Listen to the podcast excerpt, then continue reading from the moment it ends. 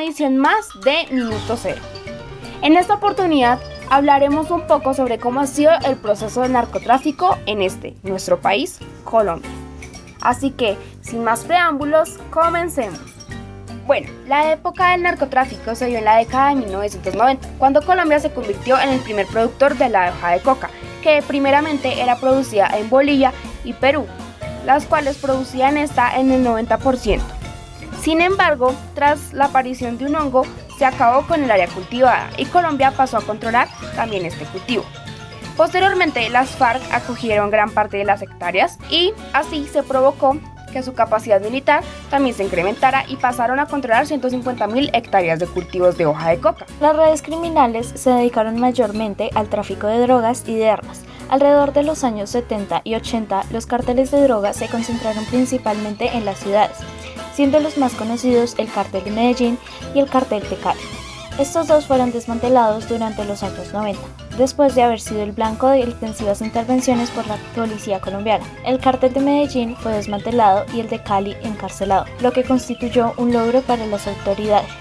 El cartel de Cali nació siendo primero una banda dedicada al tráfico de cocaína, liderada por Gilberto y Miguel Rodríguez Orjuela. Tras la guerra que presentaba con el cartel de Medellín fue nombrado cartel de Cali en la década de los 80. Sin embargo, antes de que hubieran rivalidades, estos dos grupos eran aliados pero su guerra comenzó por las zonas de control donde vendían la cocaína. Luego de que el cartel de Cali amenazara a Pablo Escobar, comenzaron las bombas en el territorio colombiano. Después de la muerte de Pablo Escobar Gaviria en 1993, se pensó que todo había terminado. El gobierno tomó decisiones para acabar con todos los carteles de Colombia con apoyo de Estados Unidos para poner punto final al narcotráfico, de tal manera que los negocios de cocaína disminuyeron su producción. El primer personaje en caer fue José Santa Cruz Londoño, el cual fue detenido. Después fue Gilberto Rodríguez Orjuela en junio de 1995 y en agosto de ese mismo año fue capturado Miguel Rodríguez Orjuela. En enero de 1996, Londoño logró escapar de la cárcel. Sin embargo, en marzo fue asesinado por Carlos Castaño. El Cártel de Medellín fue una organización que vio su nacimiento en 1976, cuando sus principales líderes Pablo Escobar, Gustavo Gaviria, Carlos Leder, Gonzalo Rodríguez Gacha y los hermanos Ochoa, Fabio, Juan David y Jorge Luis, deciden asociarse en la producción y distribución de cocaína. Cuando los hermanos Ochoa empiezan a traficar cocaína hacia Estados Unidos, siguen las rutas que se usaron en el tráfico de marihuana en los años 60. En la década de los 80, Escobar creó lo que se llamaba la oficina, donde llegaban las personas a comprar y vender cocaína, y así recibir mayores ganancias. En poco tiempo, este negocio ilegal alcanzó grandes dimensiones, fue así como las autoridades norteamericanas comenzaron a llamar a este grupo el Cártel de Medellín en el año de 1982.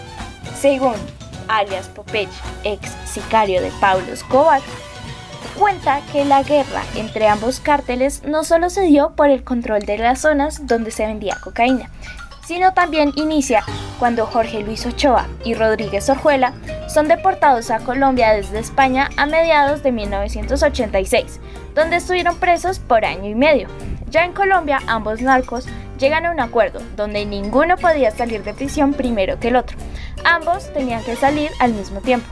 Jorge Luis Ochoa decide romper el pacto y logra salir de prisión, originando que los Estados Unidos comiencen a presionar al gobierno colombiano para que extraditen a Rodríguez Orjuela, quien tuvo que pagar una millonaria suma en sobornos para poder quedar libre. La organización llegó a su fin con la muerte de Gonzalo Gacha en 1989 y de Escobar en 1993, asimismo que de la mayoría de sus socios. Leder fue el único narcotraficante extraditado en la historia del cártel de Medellín en el año de 1987. Fue capturado y horas después extraditado a Estados Unidos.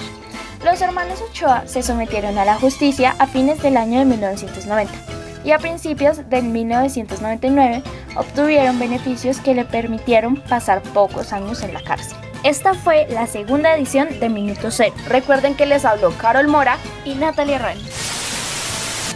A continuación, los bloopers. empieza en 1976, cuando los hermanos Ochoa empiezan a traficar cocaína hacia Estados Unidos, siguiendo las mismas rutas que se usaron con el tráfico de marihuana en los años 60. Manejaban las laboratorios los dos. El primer persona. Ah, persona. Cuenta el ex de Pablo Escobar, alias Popella. Popella.